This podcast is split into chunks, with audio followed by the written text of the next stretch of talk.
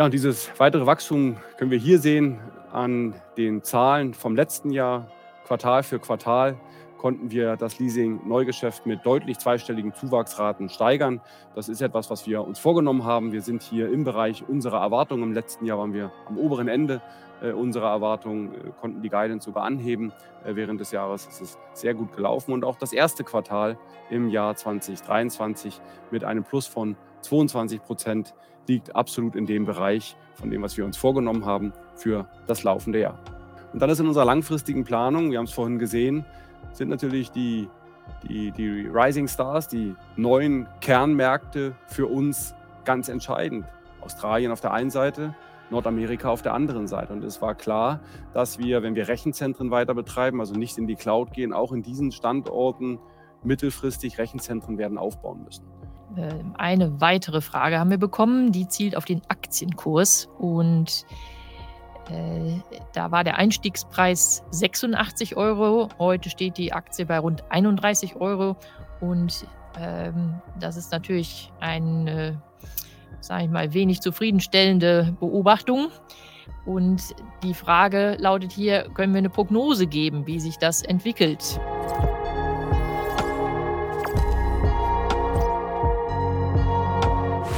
Herzlich willkommen auf dem YouTube-Kanal der SDK Schutzgemeinschaft der Kapitalanleger. Mein Name ist Paul Petzelberger und heute erwartet euch wieder einmal eine spannende Unternehmenspräsentation. Zur groben Einordnung zu Beginn gibt es immer eine Präsentation seitens des Unternehmens und im zweiten Part folgt dann die Q&A-Session. Unsere Teilnehmer haben stets die Möglichkeit, viele Fragen und Nachfragen zu stellen. Also könnt ihr euch definitiv auf eine spannende Diskussion freuen und wir freuen uns natürlich, wenn euch das Format gefällt, ihr dem Video ein Like gebt, unseren Kanal abonniert und gerne fleißig fleißig mit kommentiert. Lasst uns eure Meinung wissen und abonniert auch unseren Newsletter, damit ihr bei zukünftigen Veranstaltungen gerne mal live mit dabei sein und Fragen stellen könnt. Nun aber viel Spaß mit dem Video. Vielen Dank, Herr Bauer, und auch vielen Dank an die STK, dass wir heute hier sein dürfen und so kurz vor der Tagesschau anmoderiert zu werden, hört sich so ein bisschen nach Börse vor acht an. Wir sind noch ein bisschen davor und versuchen aber heute tatsächlich ein bisschen Einblick zu geben in Grenke, in die Grenke AG, und ich denke, dass viele von Ihnen, meine Damen und Herren, die Kränke AG kennen, aber vielleicht auch einige von Ihnen noch nicht. Deswegen lassen Sie mich mal mit einer Frage stellen, die ich ganz gern zum Anfang stelle, wenn es um Kränke geht. Was machen wir eigentlich? Dann frage ich ganz gern, Sie haben sicherlich schon mal etwas geleast, aber sind Sie schon mal morgen aufgewacht, morgens aufgewacht und haben gesagt, Mensch, heute mache ich einen Leasingvertrag. Heute gehe ich raus und schließe einen Leasingvertrag ab. Das ist mit Sicherheit nicht der Fall und genau das ist aber Bestandteil unseres Geschäfts, unseres Geschäftsmodells, weil sicherlich jeder von Ihnen hat schon mal sich Equipment besorgt, IT-Equipment, vielleicht für sich selbst in Zeiten von Homeoffice während der Pandemie. Vielleicht haben Sie schon mal einen Mitarbeiter, eine Mitarbeiterin eingestellt, für ihn, für Sie Equipment besorgt über das betriebseigene Netzwerk, vielleicht sogar direkt beim Händler geordert. Und genau das ist unser Geschäftsansatz.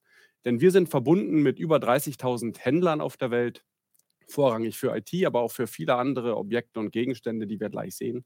Und wir ermöglichen den Händlern, den Kunden des Händlers wiederum Leasing anzubieten, anstatt zu kaufen. Und so können Sie als Unternehmen, wir machen ausschließlich Unternehmensfinanzierung, Leasing für KMUs in Deutschland und Europa, mittlerweile auf der ganzen Welt, die Objekte eben nicht nur kaufen, sondern beim Händler einfach, günstig und schnell leasen. Und für uns ist es völlig in Ordnung, dass der Kunde morgens nicht mit dem Bedürfnis aufwacht, ich muss einen Leasingvertrag abschließen. Für uns ist vielmehr entscheidend, dass der Kunde ein Investitionsbedürfnis hat, dass Kunden, die mittleren, kleinen Unternehmen in Europa investieren, weil das genau das unser Geschäftsmodell ist.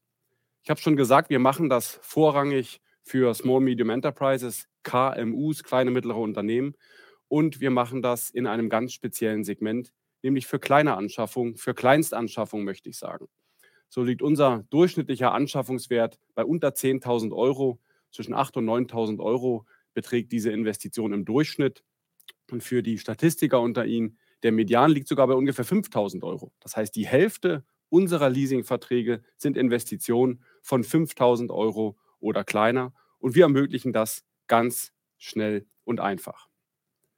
Und ich habe schon erwähnt, IT ist ein wichtiger Bestandteil unseres Wirtschaftskreislaufs, ist wichtig für KMUs, für jedes Unternehmen, für jeden Arbeitnehmer, für jede Arbeitnehmerin. Aber wir haben weit darüber hinaus zu bieten. So bieten wir medizinische Geräte im Medizinsektor, wir bieten E-Bikes an für alle Branchen und Photovoltaikanlagen, Wallboxen und auch elektrische Schneemobile in den Regionen, wo das förderlich und erforderlich ist, um unternehmerische Tätigkeiten zu bringen. Sie sehen, wir haben ein sehr, sehr breites Spektrum, weit mehr als nur IT. Als nur IT. Und ich habe es auch schon erwähnt, mit mehr als 30.000 Händlern arbeiten wir zusammen. Das ist unsere Basis, das ist die Basis für unseren Vertrieb und unseren Erfolg.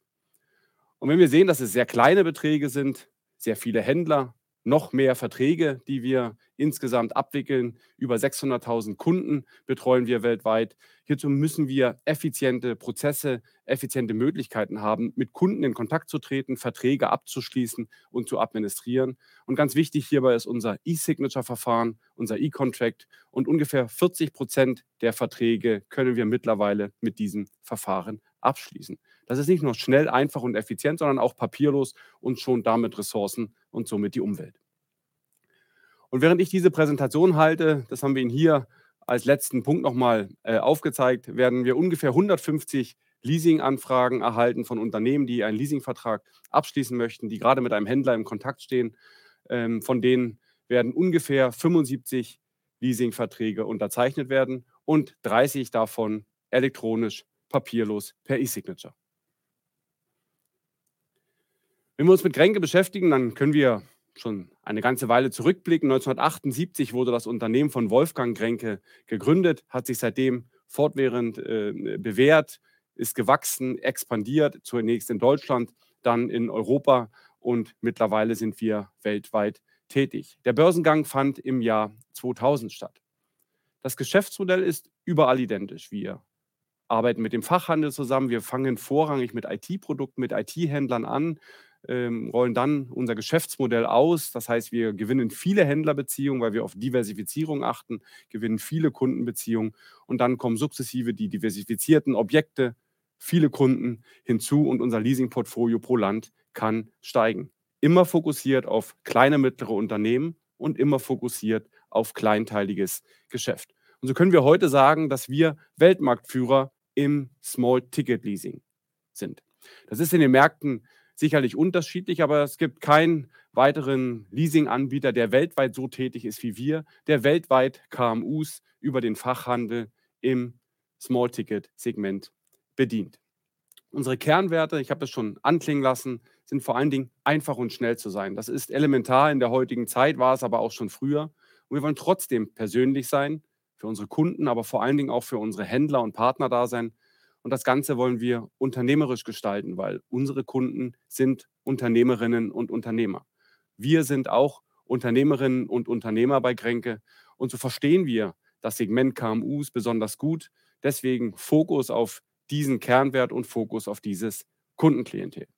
Und ergänzt wird das Leasinggeschäft durch Factoring und das Bankgeschäft mit einem Kreditgeschäft, was zugegebenermaßen etwas kleiner im Volumen ist, weil das Kerngeschäft Leasing doch dominiert. Wir haben hier große Wachstumsmöglichkeiten und ausgezeichnete Profitabilitäten. Das breite Portfolio an Objekten, das sehen wir auf dieser Grafik. Und breite Diversifizierung spielt bei Grenke in jeglicher Facette eine Rolle. Auch bei den Objekten, wie wir das hier sehen. Vor 10, vor 20 Jahren sah das noch anders aus. Da waren wir Small Ticket IT Dienstleister, Small Ticket IT Leasing Anbieter. Heute sprechen wir über Small Tickets. So ist immer noch der IT-Bereich der dominanteste und mit ungefähr 30 Prozent auch wichtigste Bereich von den Anzahlen der Neuverträgen von Portfolio gesehen. Aber auch die Kopiertechnik, Druckerzeugnisse, selbst wenn das etwas nachlässt in Zeichen von ESG, in Zeiten, wo Papier weniger verbraucht wird und auch weniger gedruckt wird, werden trotzdem diese Multifunktionsgeräte nach wie vor geleast und es kommen immer neue Objektkategorien hinzu. Maschinen und Einrichtungen, Telekommunikationsgeräte, unersetzbar in der heutigen Zeit und nicht zuletzt E-Bikes, die jüngste und neueste Objektkategorie mit mittlerweile mehr als 10 Prozent am Neugeschäft auf die Anzahl der Verträge betrachtet. Und das ist ein typisches Objekt, wie wir es immer wieder gesehen haben bei Grenke in der Geschichte. Das war ein Objekt, wo vor fünf oder zehn Jahren niemand geglaubt hat, dass das ein Leasingobjekt sein könnte, ein Fahrrad oder sogar ein E-Bike. Heute ist es aus der Leasing-Landschaft fast nicht mehr wegzudenken, weil viele Unternehmer ihren Mitarbeiterinnen und Mitarbeitern E-Bikes als Jobrad oder ähnliches zur Verfügung stellen, damit der Unternehmer das E-Bike liest und Leasing hierfür eine perfekte Abwicklungsplattform liefert. Und nicht zuletzt natürlich auch Medizintechnik, Sicherheitsgeräte, allgemeine Bürotechnik, wichtige Bestandteile. Und was zudem ganz wichtig ist, dass wir zwar verschiedene Objektkategorien haben, mit diesen Objektkategorien auch immer wieder in neue Branchen kommen, beispielsweise mit der Medizintechnik in die Medizinbranche, dass aber dann, wenn wir erfolgreich sind, die Geschäftsbeziehung zu Partnern, zu unseren Kunden funktioniert, unsere klassischen Objekte sozusagen zu uns zurückkehren, weil in allen Branchen IT, Büroausstattung und dergleichen erforderlich sind. Deswegen werden wir auch immer, wenn wir neue Objektkategorien vorstoßen, wie vor Jahren mit dem E-Bike, wie jetzt mit Wallboxen, Photovoltaikanlagen, auch immer wieder Kunden gewinnen, die dann die typischen, ich möchte sagen, typisch historischen Kränke-Leasing-Objekte nutzen, über uns finanzieren, nämlich die IT. Der Schritt zum Erfolg, der Schritt äh, zum Leasingvertrag ist bei uns relativ einfach. Wichtig ist der Weg in den Fachhandel. Das ist in unserem Geschäft der Ausgangspunkt, dass der Kunde Investitionsvorhaben plant, umsetzen möchte und dann beim Fachhandel sozusagen vorstellig wird, um sich das entsprechende Equipment aussucht. Das ist der normale Weg, über den wir ungefähr 80 Prozent unseres Geschäftes abwickeln. Die Händler sind mit uns verbunden, das ist heutzutage online, in einer Plattform, sind in unsere Systeme integriert und der Händler stellt dann, während der Kunde das Gerät vielleicht anschaut, äh, konfiguriert bei uns die Leasinganfrage mit Informationen zum Objekt, mit Informationen über das Investitionsvorhaben, wie lange soll finanziert werden und natürlich mit wichtigen Informationen zum potenziellen Leasingnehmer, zu unserem zukünftigen Kunden. Dann bearbeiten wir innerhalb von Minuten diese Anfrage und geben unser Votum ab ähm, und sagen, wir möchten diesen Vertrag machen, ähm, nehmen Stellung und sagen, wir, wir machen das auf Basis unseres Scorings, treffen wir sozusagen eine Kreditentscheidung.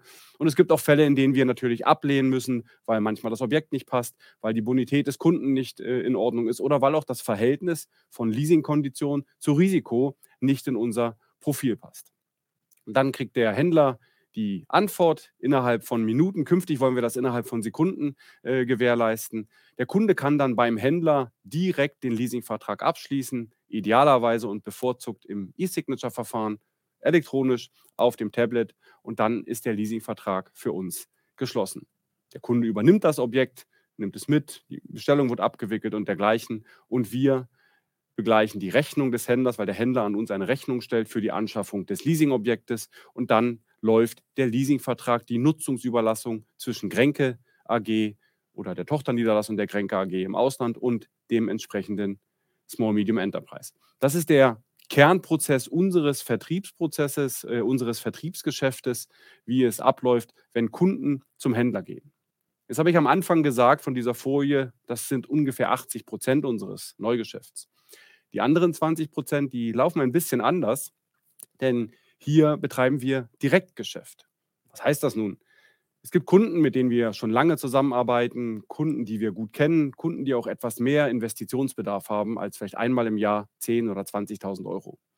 Und diesen Kunden bieten wir einen Rahmenvertrag an über beispielsweise 100.000 Euro und sagen, lieber Kunde, über diesen Rahmenvertrag kannst du in den nächsten zwölf Monaten einzelne Investitionen ziehen. Es ist sozusagen ein Leasing-Dispo. Und dann geht der Kunde bereits mit diesem Rahmenvertrag im Gepäck, mit dem Bewusstsein, dass wir die Leasingverträge auch abschließen, zum Händler und weiß, über Grenke kann ich diese Objekte, diese Investitionsvorhaben finanzieren. Und der Weg ansonsten ist identisch, weil wir schicken den Kunden entweder zu einem Händler, den wir kennen, der Kunde geht zu einem Händler, mit dem er schon lange Geschäftsbeziehungen hat und dann erfolgt wieder das gleiche Prozedere, dass die Leasinganfrage bei uns läuft, wir den Kunden bereits kennen. So ist der Entscheidungsprozess doch deutlich schneller und der Leasingvertrag die Investition kann schnell und zügig realisiert werden. Und dieses Geschäft, ich habe es schon erwähnt, machen wir weltweit. Unser Kerngeschäft ist in Europa. Wir sind in Deutschland äh, groß geworden, ähm, sind dann äh, nach Österreich, in die Schweiz und nach Frankreich gegangen. Frankreich ist heute ähm, einer unserer größten Märkte. Neben Italien und Deutschland äh, ist Frankreich auch unter den Top 3 Märkten. Das sind unsere drei Kernmärkte wobei wir sagen müssen, dass Deutschland und Frankreich etwas vor Italien rangieren. Die Region sehen wir hier, damit ist die Dachregion, das sind Deutschland, Österreich und die Schweiz und Westeuropa. Hier ist Frankreich inkludiert, das sind unsere größten äh, Regionen, die wir im Konzern haben. Südeuropa mit Italien, Spanien, was unser ähm, drittgrö äh, viertgrößtes Land ist, ähm, zeigt ungefähr gleich auf mit, äh, mit UK. Ähm, das sind die fünf größten Märkte.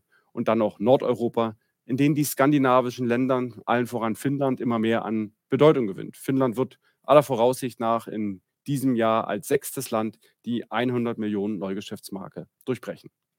Und wir sind über die Jahre dann auch in die Welt expandiert.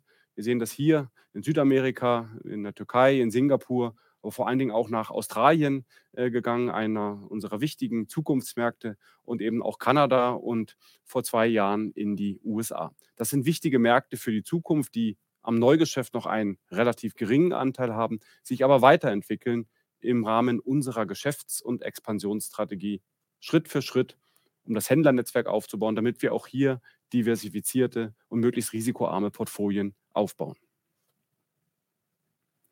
Hier sehen wir die Länder noch einmal etwas anders geclustert, nicht nur nach Regionen, äh, wie wir unsere Märkte vertrieblich steuern, sondern welches Potenzial die Märkte für uns, für Grenke haben. Wir haben einmal unsere etablierten Kernmärkte, zu denen natürlich die fünf größten Märkte in Europa gehören. Hier sind wir etablierte äh, Marktteilnehmer, hier sind wir Marktführer im kleinteiligen Segment. Ähm, und hier wachsen wir mit dem Leasingmarkt und darüber hinaus, indem wir stetig Marktanteile hinzugewinnen. Das haben wir über die letzten Jahre bewiesen. Daneben gibt es die zukünftigen Kernmärkte. Ich habe schon angesprochen, Kanada, Australien, äh, Märkte, in denen wir jetzt seit sechs, äh, sieben Jahren äh, präsent sind, hier schon ein gutes Portfolio aufgebaut haben, Märkte im zweistelligen Millionenbereich im Neugeschäft, die eine gute Basis haben, um hier weiter zu skalieren und mit den USA, unseren jüngsten Markt, der ein unheimliches Potenzial hat. Wir haben es hier mal äh, niedergeschrieben, mit 30 Millionen KMUs gibt es in den USA allein mehr KMUs, als wir in Europa derzeit vorfinden, mit ungefähr 25 Millionen. Und dann gibt es auch die Hidden Stars, wie wir sie nennen. Das sind kleinere Märkte. Das sind Märkte, in denen wir sehr gute Marktanteile haben, Volkswirtschaften, die etwas kleiner sind, die aber auch so im Neugeschäftsvolumen um die 50 bis 100 Millionen rangieren, gehören Länder wie Irland, Portugal dazu, auch Brasilien, Länder, die profitabel sind, die einen wichtigen Beitrag für den Konzern leisten, aber von ihrer Grundgröße nie die Region von Deutschland, Frankreich oder später auch Kanada oder den USA erreichen werden. Aber wichtige Märkte für unser Gesamtportfolio und auch diese Länder bringen einen wichtigen Beitrag zur Diversifizierung aus Länderrisiko-Gesichtspunkten. Lassen Sie mich an der Stelle vielleicht noch einen Satz zum Thema Marktpotenzial sagen. Wir haben hier 25 Millionen KMUs in Europa. Ich habe vorhin gesagt, wir haben etwas mehr als 600.000 Kunden in unserem Portfolio. Und wenn wir uns dann anschauen, von Lease Europe gibt es diese Zahl und auch aus unseren Erfahrungen bestätigt sich das, dass ungefähr jedes zweite KMU Leasing benutzt. Also jedes zweite KMU benutzt Leasing, ist mit Leasing ähm, affin kennt es, um Investitionen zu realisieren, dann sprechen wir über ein Marktpotenzial von 12,5 Millionen KMUs in Europa.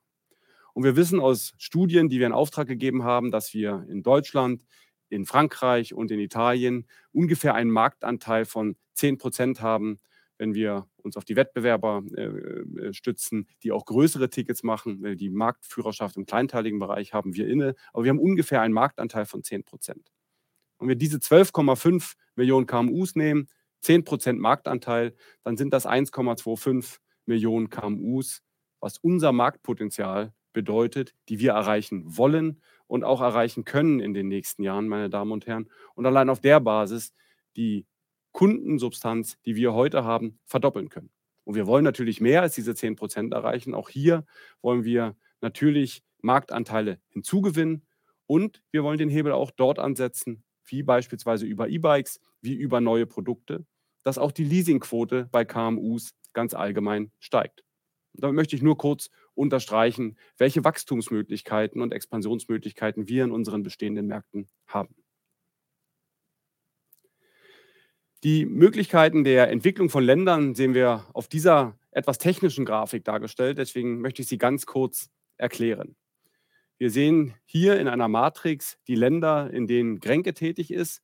Und das sind die Länder, wo wir auch von der World Leasing Association Marktdaten über den Gesamtleasingmarkt zur Verfügung haben. Das ist nicht für jedes Land der Fall, aber für die für uns wesentlichen und wichtigsten Märkte ist das so. Und wir haben dann auf der X-Achse das äh, Neugeschäftsvolumen hier auf Basis des Geschäftsjahres 2020 ähm, ähm, abgetragen, weil die Marktdaten vom, vom World Leasing Book, die sind etwas träger und hinken immer etwas hinterher und wir haben hier die gleichen Referenzjahre gewählt. Ähm, das Bild würde sich aber nur unwesentlich verändern, wenn wir das auf Jahr 2021 projizieren würden oder auch auf 2022. Was wir hier sehen, ist dann eine Achse, die ist logarithmisch skaliert. Lassen Sie sich davon nicht täuschen, damit wir alle Länder auf diesen Chart kriegen. Und wir haben unser Leasinggeschäft auf der X-Achse abgetragen. Das heißt, wir sehen Deutschland, äh, Frankreich und Italien. Das sind die drei stärksten und größten Märkte äh, von uns. Deshalb sehr weit rechts in dieser Grafik. Und äh, Länder wie Lettland, Ungarn, Slowakei, Tschechien, kleinere Märkte, kleinere Volkswirtschaften für uns sind deshalb relativ weit links auf dieser Grafik.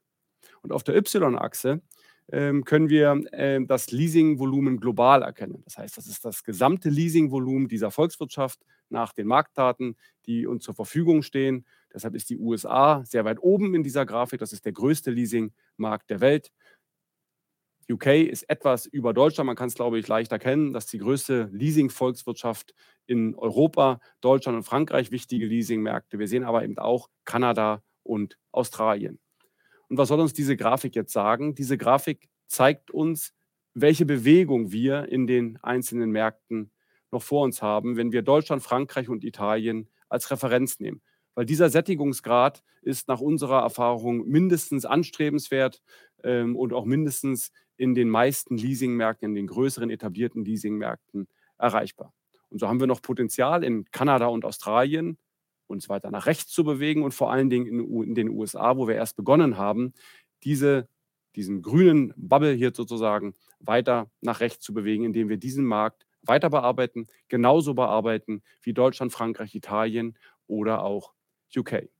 UK ist etwas weiter in der Mitte, also etwas weiter links in der Grafik, weil das ein sehr wettbewerbsintensiver Markt ist und im Vergleich zu Deutschland, Frankreich und Italien auch ein für uns jüngerer Markt. Wir sind nämlich in diesem Markt erst 2003 eingestiegen, in den anderen Märkten sind wir schon länger aktiv.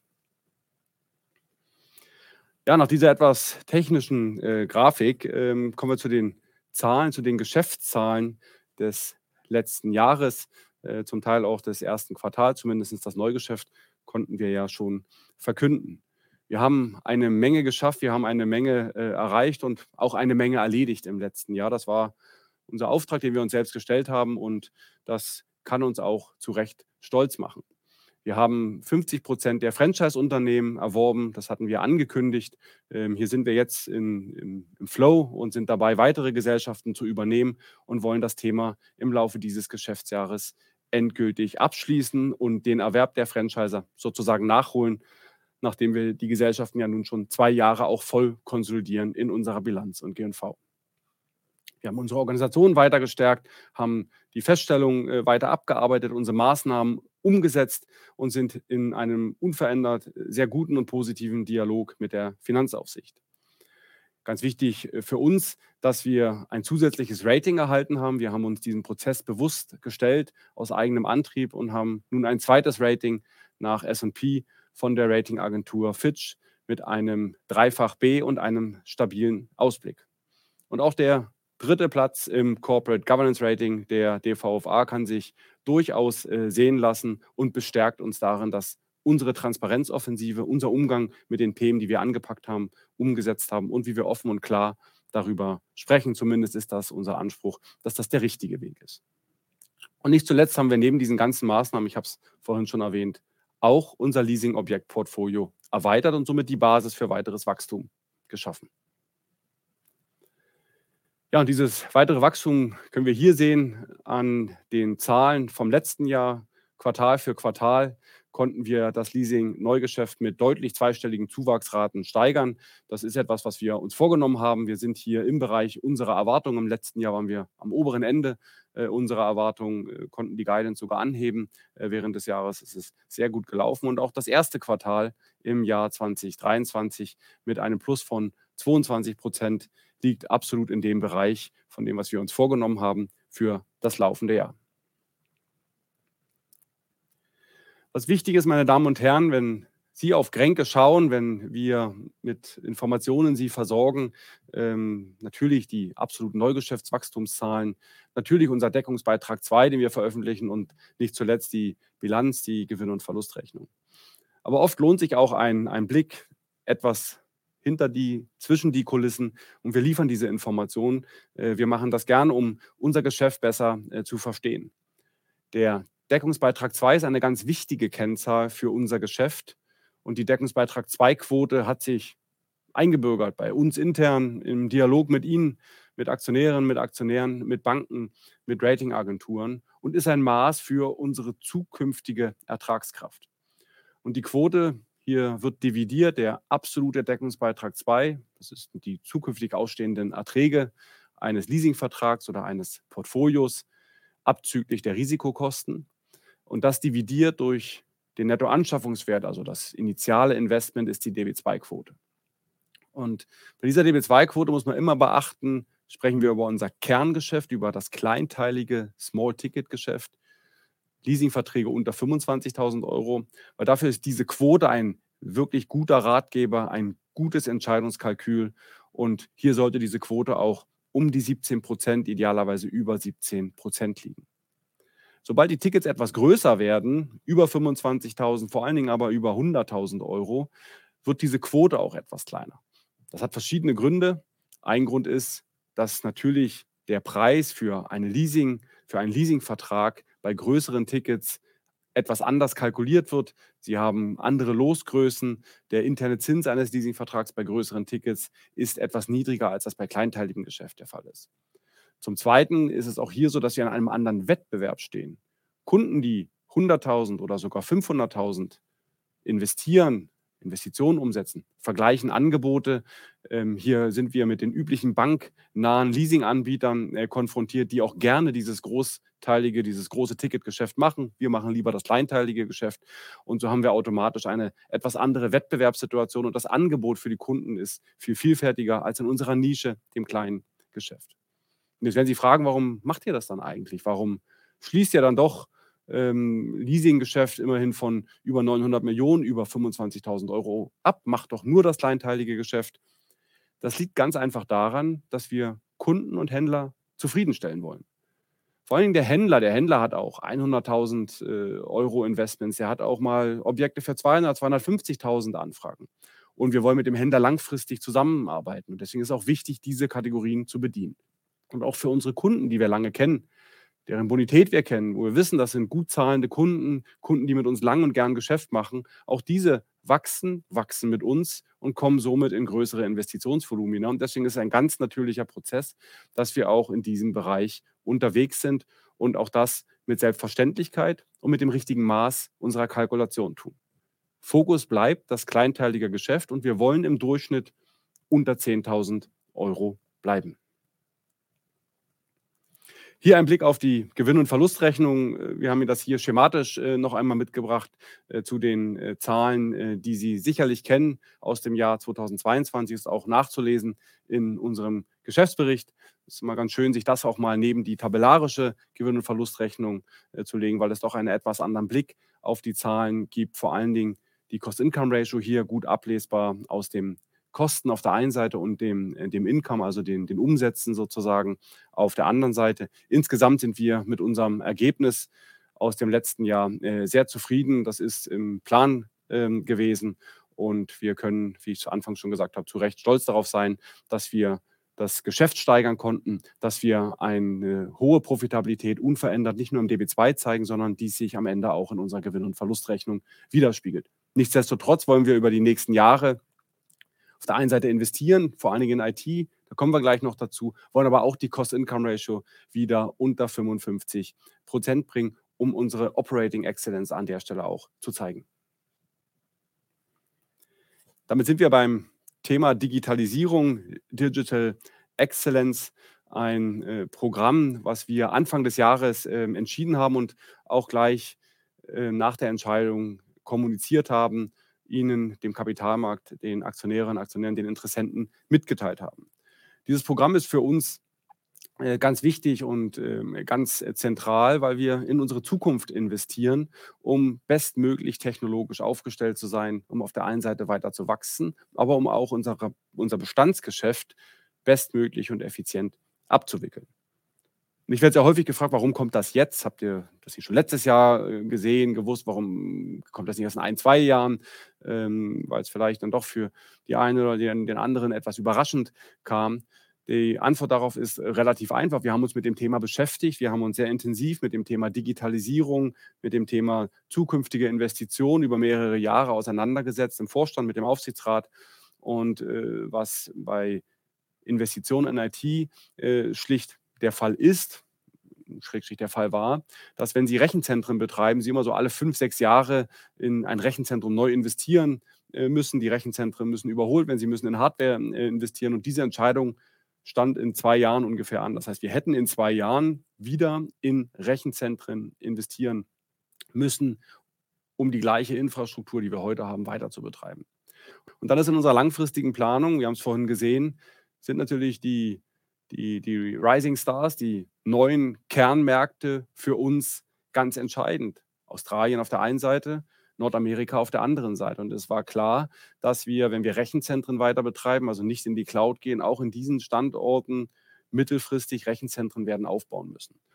Und dann haben wir und äh, unsere IT völlig zu Recht das Thema Cloud noch einmal aufgeworfen, was wir vor Jahren eher abgelehnt hatten aufgrund der Sicherheitsthemen, ähm, aufgrund von ähm, Infrastrukturthemen, die noch nicht ganz klar waren. Auch die Anbieteranzahl war noch nicht so vielfältig wie heute. Hybride Clouds gab es so noch nicht und haben uns noch mal sehr intensiv Anfang des Jahres mit dem Thema Cloud beschäftigt und dann entschieden, dass es für unsere Expansion, für die Weiterentwicklung der Kränke AG die beste Technologie ist. Wir werden eine hybride Cloud-Lösung äh, wählen, hier nicht mehr in physische Rechenzentren zu investieren, sondern in die Cloud zu migrieren. Und somit werden wir die Rechenzentrum, das Rechenzentrum, was wir betreiben, sukzessive ablösen. Das führt zu einer Doppelbelastung in der Gewinn- und Verlustrechnung, die langfristig nicht nur trägt, sondern auch skaliert. Und deswegen ist dieses IT-Investment, was wir Ihnen hier nochmal auf der Zeitachse dargestellt haben, für uns so entscheidend. Und die Migration in die Cloud bietet uns auch im Umgang mit unseren Kunden und Partnern neue Möglichkeiten, technisch beste Möglichkeiten, um unser Geschäftsmodell unverändert stark und stärker denn je auf die Straße zu bringen. Das Zielbild ist ganz klar Plug and Lease, in dem der Kunde, wenn er morgens zu seinem Händler geht und investieren möchte, ganz einfach einen Leasingvertrag abschließen kann. Und auch ein neuer Händler, der mit uns zusammenarbeiten möchte, ein Händler, mit dem wir zusammenarbeiten möchten, innerhalb von Minuten Kränke ready ist, wie ich schon gesagt habe, Plug and Lease. Vom Thema Digitalisierung zum Thema Refinanzierung.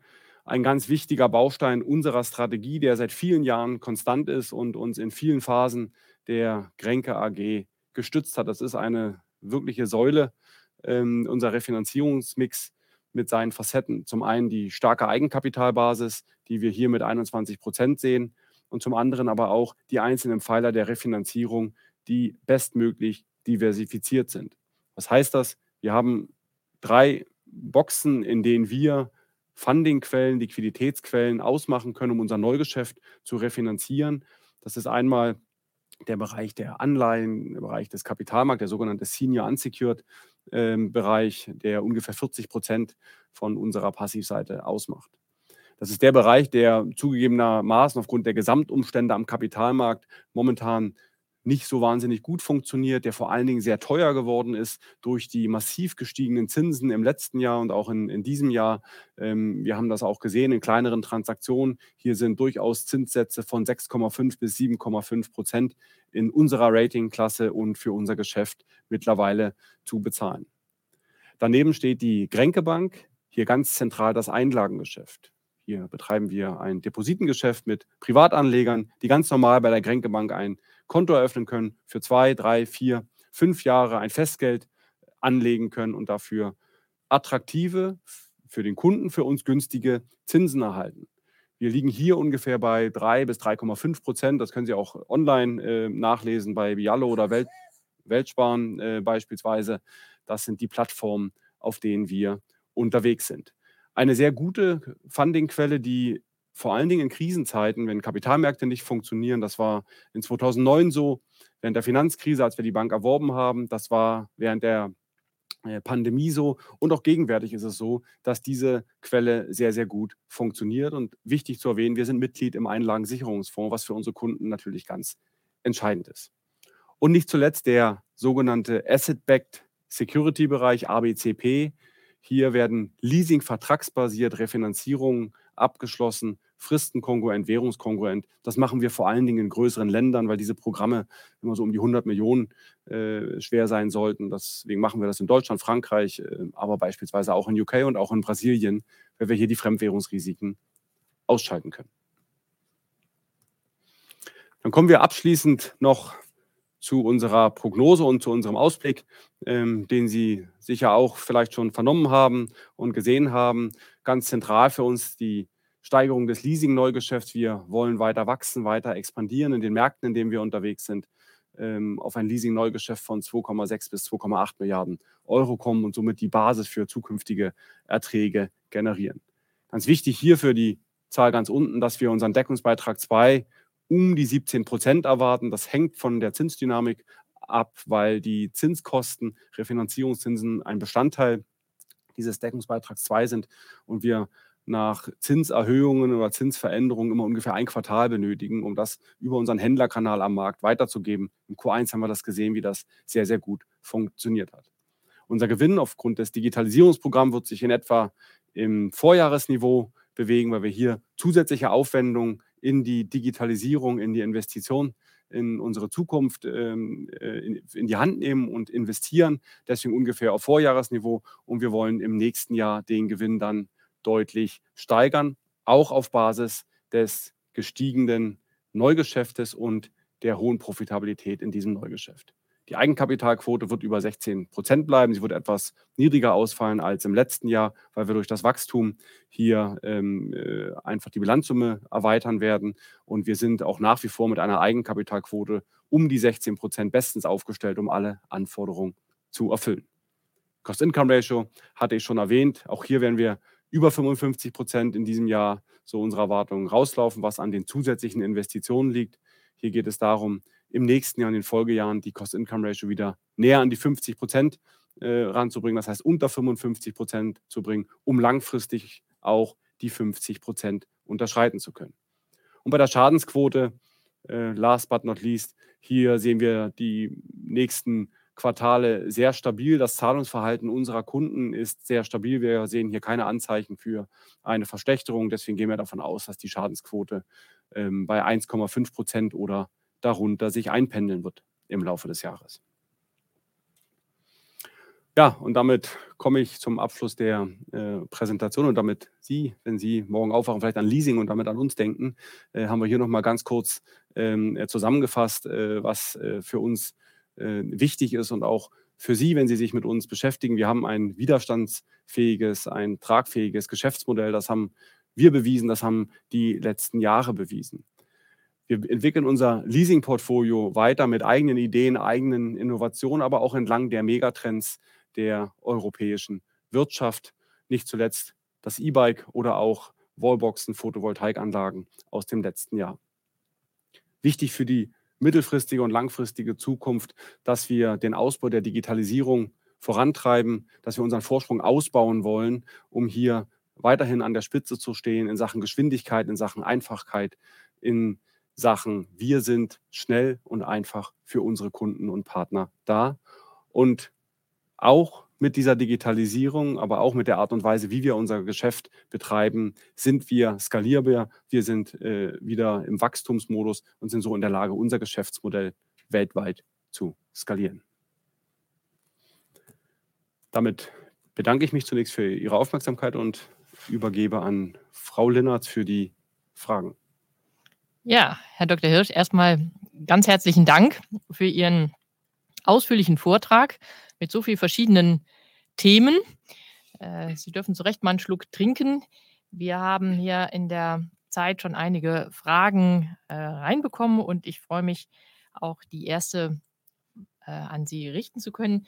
Und da ging es natürlich bei der Vielzahl von Fachausdrücken, die wir hier im Gepäck haben, äh, tatsächlich mal um eine Nachfrage und das bezieht sich auf die Digitalisierung und zwar haben Sie gesprochen, nicht nur von der Cloud, die kennen wir, aber was ist eine hybride Cloud? Vielleicht können Sie uns da nochmal eben Einblick geben. Was ist eine hybride Cloud? Ja, also die Cloud-Technik ist, ist sehr vielschichtig. Die, mal, die, die Urcloud ist eine sogenannte öffentliche Cloud, dass man seine Daten oder seine Systeme ähm, beispielsweise bei Microsoft oder bei Amazon in einer Cloud betreibt. Und zwischenzeitlich hat sich, haben sich aber Techniken entwickelt, die das in verschiedenen Formen zulassen, sodass man nicht nur in eine Cloud gehen muss, auch nicht nur in eine öffentliche Cloud, sondern in mehrere öffentliche Clouds gehen kann. Also Sie können eine bei Amazon und bei Microsoft betreiben und Sie können auch eine eigene bauen, also eine sogenannte Private Cloud. Ich möchte jetzt nicht noch mehr Fachterminis äh, einbringen.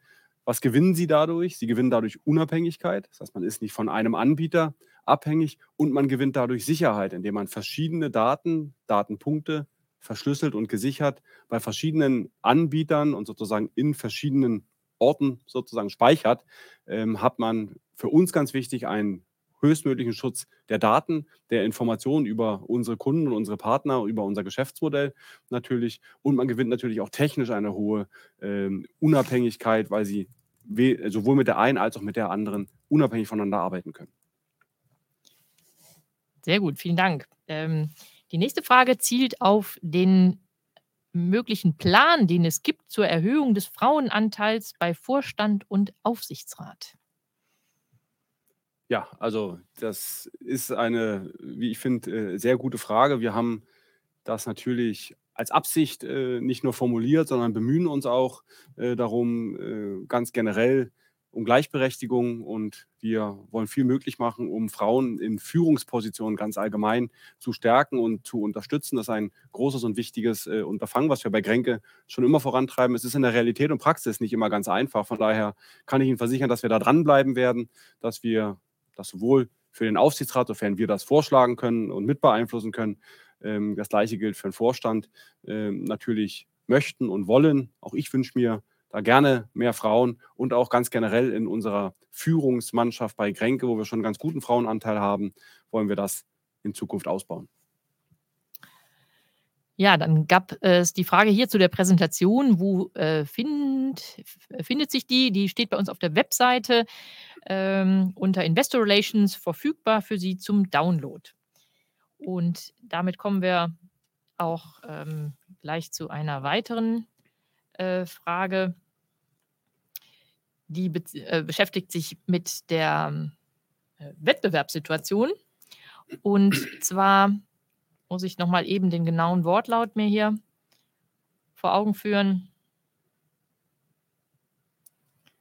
Kleinen Augenblick, ich bleibe bei Ihnen, aber ich muss es eben nochmal aufrufen. So.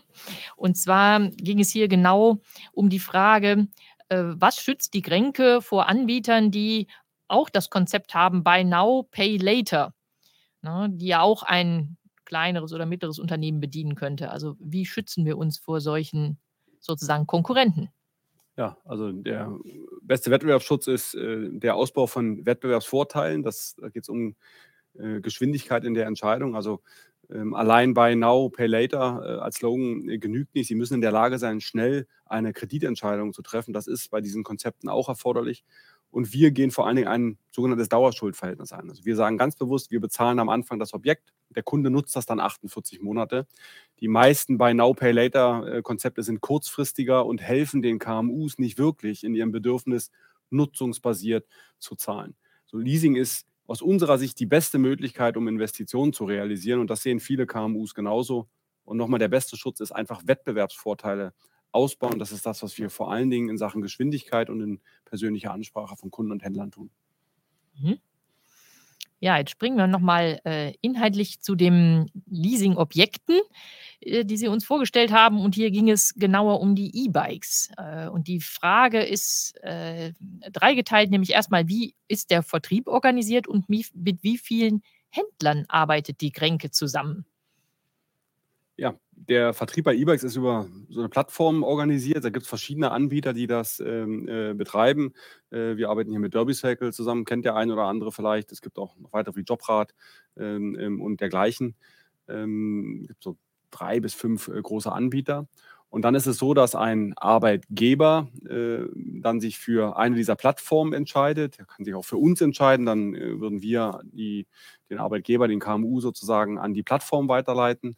Und dann passiert Folgendes. Der, der Arbeitgeber eröffnet diese Möglichkeit seinen Mitarbeitern und der Mitarbeiter geht dann zu einem Fahrradhändler, ein wirklich ein ganz typischer Fahrradhändler, der bei der Plattform aufgegleist, also integriert sein muss. Das ist in unterschiedlicher Art und Weise der Fall. Sie können das ja mal schauen bei Ihrem Fahrradhändler Ihres Vertrauens, mit welchem Jobrad, Dienstradanbieter ähm, er zusammenarbeitet. Und dann erfolgt die Abwicklung ganz normal über den äh, Fahrradhändler zusammen äh, mit der Plattform und wir sind dann Leasinggeber. Wir kaufen die Objekte.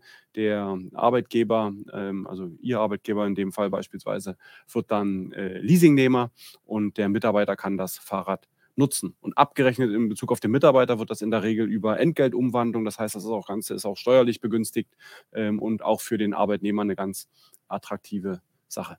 Mhm.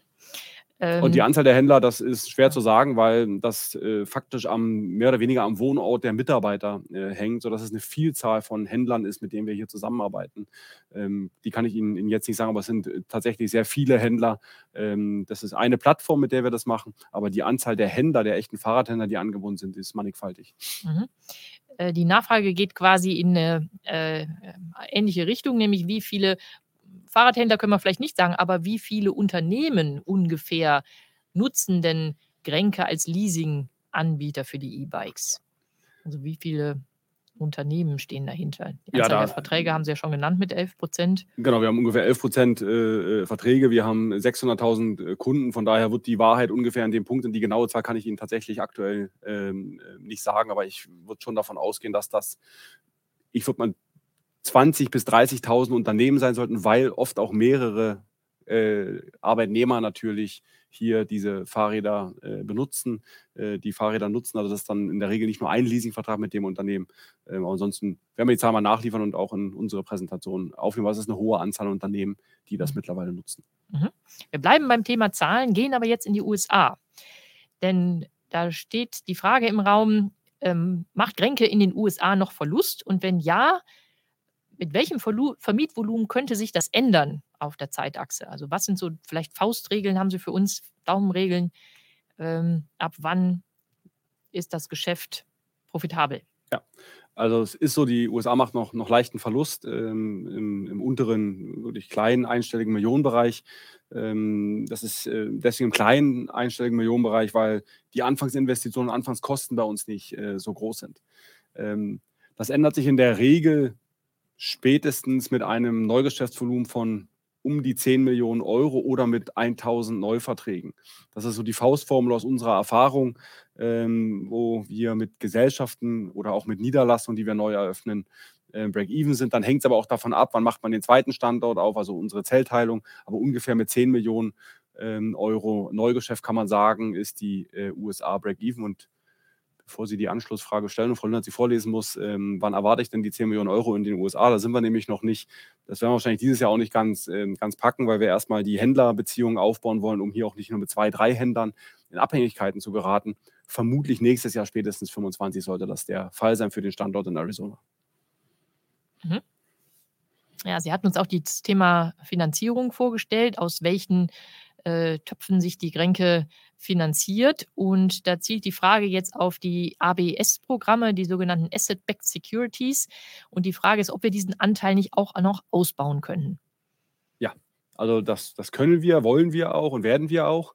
Ähm, es ist nur äh, nicht so trivial, weil wir in 33 Ländern unterwegs sind und diese Programme immer sehr spezifisch auf die jeweilige, jeweilige Jurisdiktion abgestellt sind und sie brauchen ein bestimmtes Neugeschäftsvolumen oder ein Portfolio von um, um die 100 Millionen, was in diese Programme äh, eingebettet werden kann. Aber wir sind tatsächlich in einigen Märkten und auch in einigen neueren Märkten dabei, diese äh, Programme aufzubauen, aufzusetzen. Auch das dauert für gewöhnlich ein, mindestens ein halbes Jahr, bis sie alle rechtlichen Themen äh, dafür geklärt haben. Und es geht auch nicht in jedem Land. Es ist nicht, nicht in jedem Land möglich. Ähm, aber wir werden das weiter ausbauen und vor allen Dingen immer da, wo Fremdwährungen im Spiel sind, weil das für uns perfekt ist, fristenkongruent und, und währungskongruent so zu refinanzieren.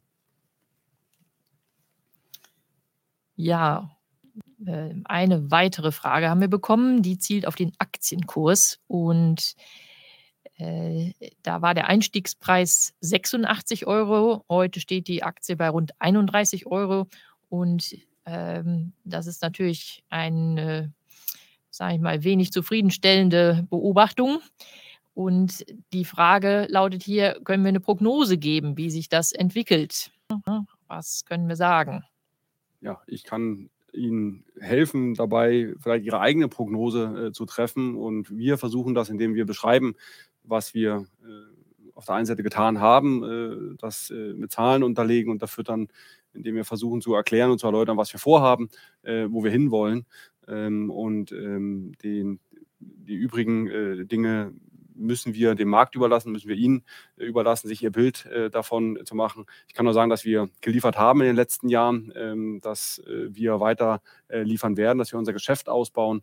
Ähm, und ich bin überzeugt davon, dass wenn wir unser Geschäft weiter ausbauen, unser Volumen weiter steigern, äh, die Margen sich in dem Bereich bewegen, wie wir es vorhaben, um die 17 Prozent im DB2 äh, und auch die Cost-Income-Ratio mittelfristig ähm, wieder sinkt, weil wir alles dafür getan haben, damit genau das passiert. Nicht zuletzt jetzt mit dem Digitalisierungsprogramm, dass das dann auch der Markt und der Aktienkurs mittelfristig honorieren wird.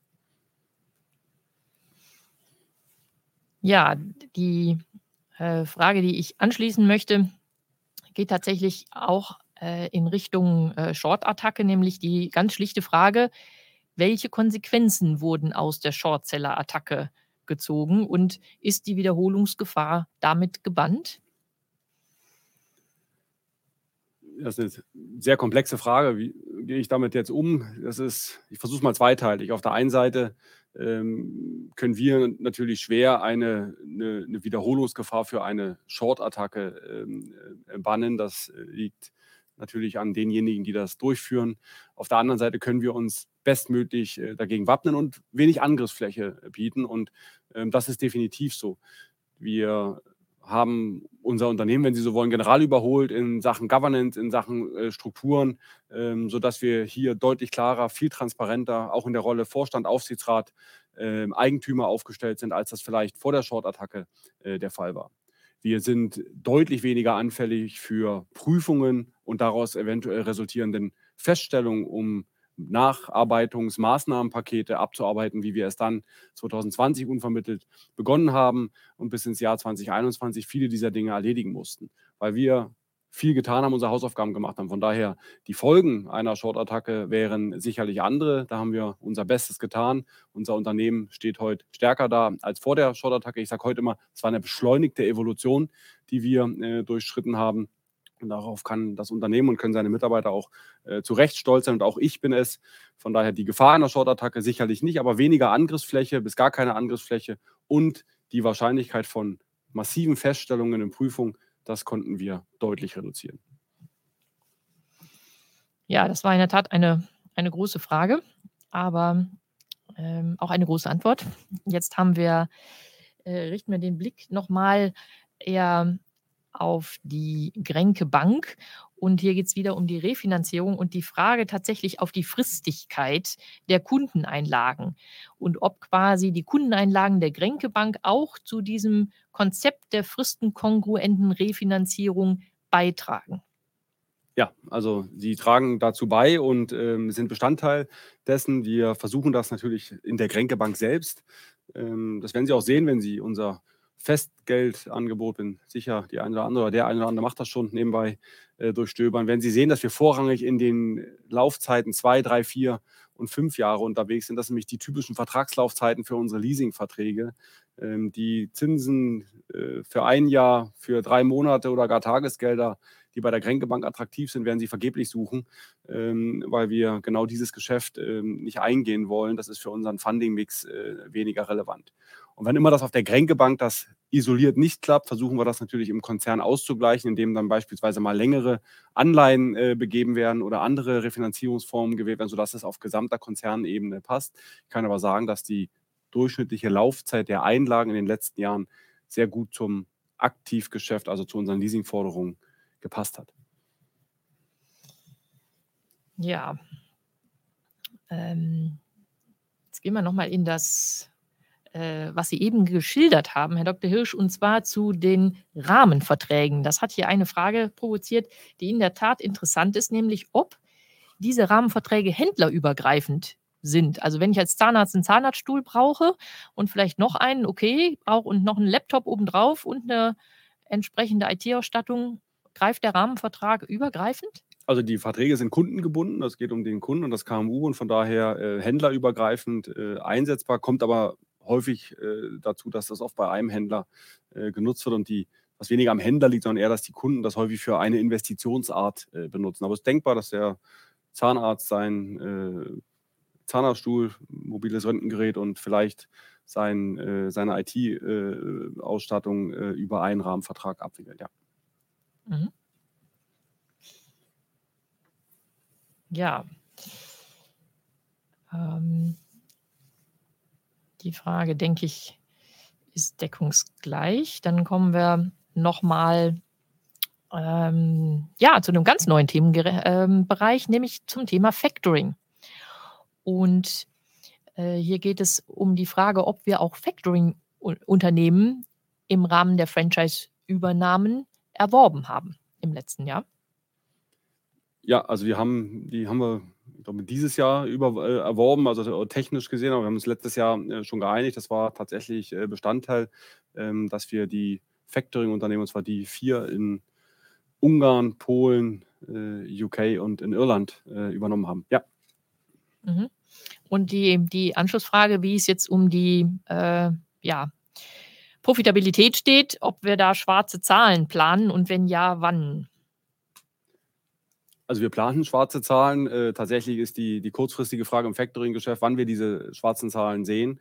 Ähm, das Bild gestaltet sich sehr unterschiedlich. Ähm, wir äh, haben uns das im letzten Jahr angeschaut, schauen uns das gegenwärtig äh, auch ganz genau an, ähm, weil wir schlicht und ergreifend im deutschen Factoring-Markt und auch im Schweizer Factoring-Markt äh, gegenwärtig keine schwarzen Zahlen schreiben. Wir haben den Vertriebsansatz im letzten Jahr geändert, haben das Factoring-Geschäft isoliert, vom Leasing-Geschäft einen eigenen Vertriebsansatz gewählt, der beginnt zu greifen. Sie müssen im Factoring-Geschäft aber eben auch die Umsätze factoren. Ähm, das heißt äh, tatsächlich die Factoring-Verträge, die Sie neu abschließen, das sind hier in der Regel Rahmenverträge, dann auch äh, zum Leben erwecken, regelmäßig betreiben, um die Factoring-Gebühren zu verdienen. Da sind wir gerade dabei. Wir sind da auf einem vernünftigen Weg, aber das ist eine, eine Aufgabe, die noch ansteht, eine Herausforderung, die noch, äh, die noch ansteht. Und das gilt insbesondere für den deutschen Factoring-Markt, also unsere Factoring-Gesellschaft in Deutschland, weil wir im Ausland durchaus Factoring-Gesellschaften haben, die schon profitabel sind. Mhm. So, Herr Bauer, jetzt habe ich eine Frage quasi eigentlich an Sie überraschenderweise und gar nicht an den Herrn Dr. Hirsch, denn ein Teilnehmer erkundigt sich, ob anlässlich der physischen HV der Gränke man die Stimmen der SDK übertragen sollte. Also das können wir natürlich äh, jetzt nicht kommentieren. Wir würden das natürlich sehr wohlwollend an Sie weitergeben, diese Frage, aber vielleicht möchten Sie dazu was sagen. Ja, klar, gerne. Ähm, also ich denke immer, dass man seine Stimmrechte vertreten sollte, auf welchem Weg auch immer. Da gibt es mehrere äh, Optionen. Bei einer virtuellen HV ist die Teilnahme natürlich auch leichter. Ähm, aber ich denke, wenn man nicht virtuell teilnimmt oder nicht selbst teilnimmt äh, an der Präsenz-HV, dann stehen wir natürlich äh, gerne Gewehr bei Fuß und unser Abstimmverhalten finden Sie auch immer auf www.sdk.org ähm, veröffentlicht. Das heißt, wenn Sie nicht äh, unserer Meinung sind, dann können Sie auch gerne Weisung erteilen uns. Dann stimmen wir so ab, wie Sie denken, dass es richtig ist. Und ansonsten äh, kann ich nur empfehlen, auf alle Fälle und dazu raten, äh, seine Rechte wahrzunehmen. Und dazu gehört eben auch das Stimmrecht äh, bei einer Aktie. Und ja, das kann man zum Beispiel über uns wahrnehmen. Mhm. Gut, wir haben noch weitere Fragen und Zeit haben wir auch noch. Deswegen würde ich gerne noch ein bisschen anschließen, denn hier kommt eine äh, Frage tatsächlich zu den Menschen, die bei der Grenke beschäftigt sind, nämlich erstmal die schlichte Frage, wie viele Mitarbeiter hat denn Grenke und vielleicht wie viel externe Mitarbeiter haben wir und geben wir auch Projekte an externe ähm, ja, Institute, an externe Dienstleister? Oder machen wir alles selbst? Ja, im letzten Jahr waren es durchschnittlich knapp 1900 äh, Beschäftigte äh, bei Grenk, also sind ungefähr 2000 Mitarbeiter weltweit, äh, Mitarbeiter und Mitarbeiterinnen. Ähm, und ähm, ja, am liebsten machen wir die Dinge selbst. Das ist, äh, ist tatsächlich so. Wir wollen unsere eigenen Stärken ausbauen. Äh, kräftigen, ähm, sind auch überzeugt davon, dass das ein richtiger und guter Weg ist. Nichtsdestotrotz äh, bleibt es nicht aus, dass man Unterstützung braucht. Das kann in Spezialthemen sein, das kann projektbasiert sein, in, in, in technischen Bereichen, äh, in der IT, im Rahmen der Rechtsberatung, Steuerberatung. Äh, von daher ist auch hier das Spektrum tatsächlich etwas breiter, wo wir uns externer Mitarbeiter bedienen.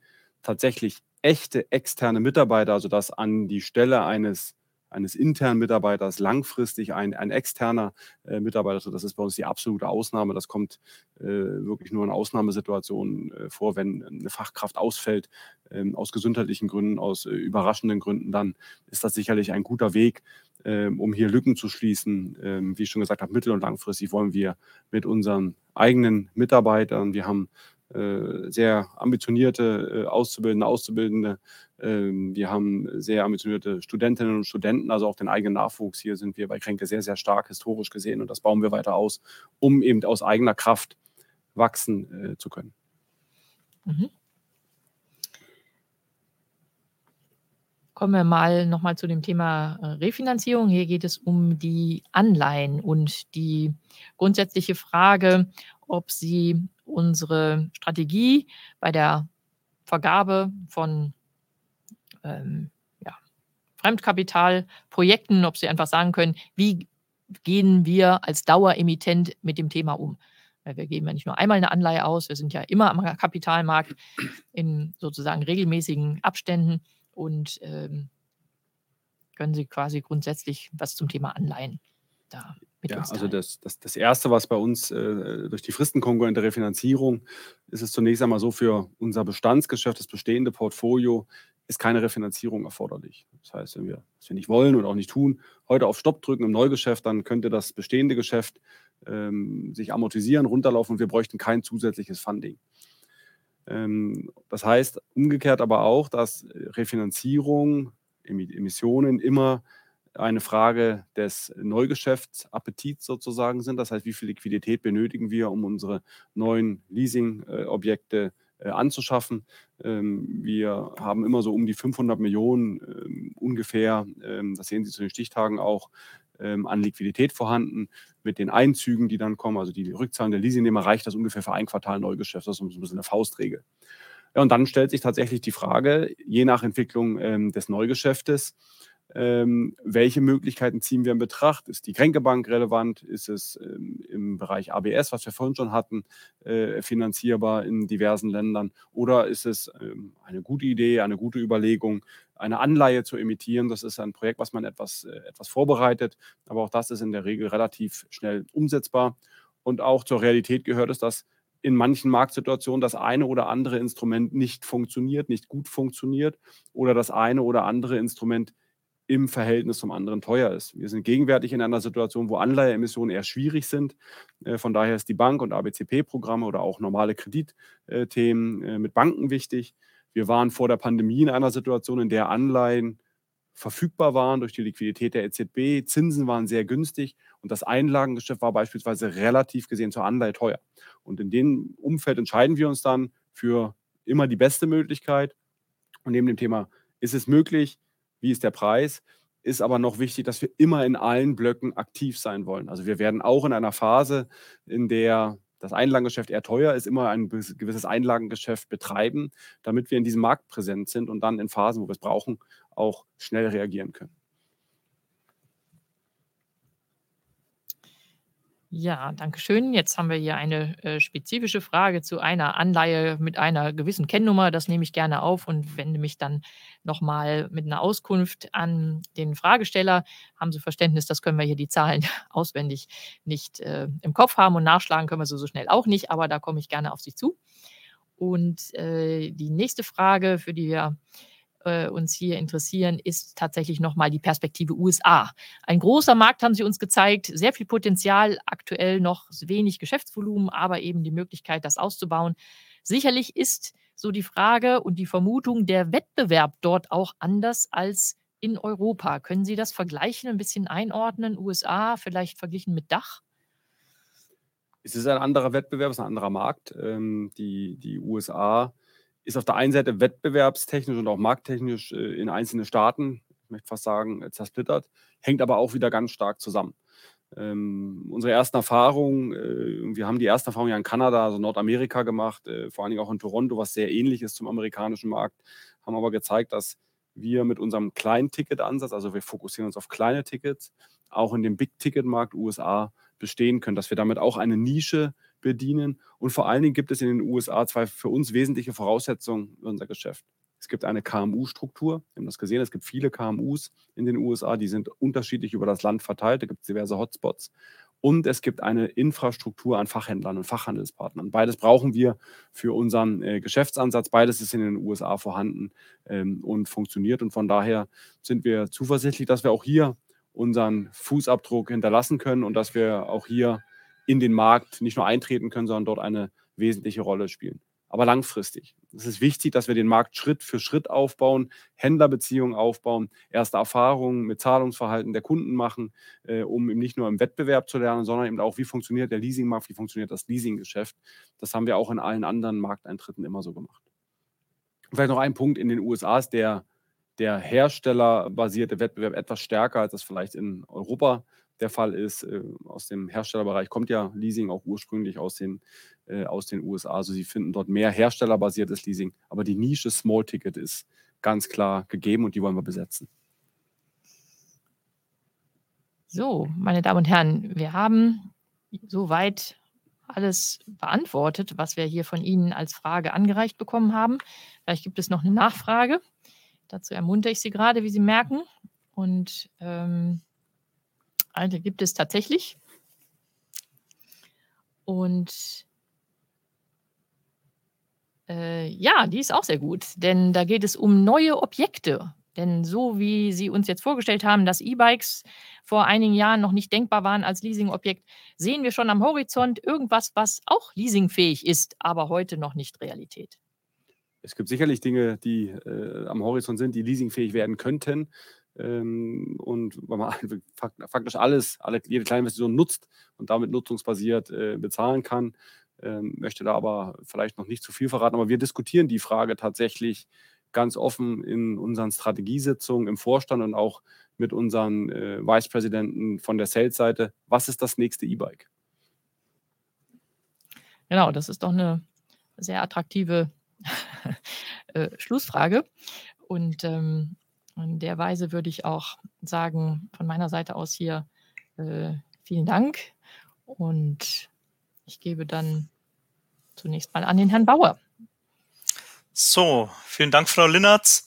Ja, äh, damit kommen wir zum Schluss. Äh, an der Stelle auch nochmal, äh, Herr Dr. Hirsch, vielen Dank für die sehr unterhaltsame und äh, informative Präsentation. Ich denke, äh, dass man äh, viel, da, viel Schlüsse daraus ziehen konnte und ich hoffe, dass der eine oder andere äh, sich jetzt, äh, wenn er noch nicht Aktionär der Kränke AG ist, vielleicht nochmal äh, die Präsentation nochmal äh, ansieht und nochmal die äh, Zahlen durchgeht und vielleicht dann sich nochmal Gedanken macht, ob er das nicht zukünftig werden möchte. An der Stelle äh, dürfen wir dann die heutige Veranstaltung auch beenden. Ich darf mich natürlich auch noch bei allen Teilnehmerinnen und äh, Teilnehmern heute bedanken, dass sie sich die Zeit genommen haben, äh, mit uns zusammen äh, den Vortrag der Kränke AG zu lauschen. Und ja, darf Ihnen an der Stelle dann noch einen schönen Abend wünschen, eine schöne Woche, viel Gesundheit und ja, an Herrn Dr. Hirsch und Frau Linnertz vielen, vielen Dank äh, für, die, für den Vortrag und die Moderation der Fragenrunde. Und ja, an der Stelle dann schönen Abend noch und ja, bleiben Sie gesund. Vielen Dank. Vielen Dank. Machen Sie es gut.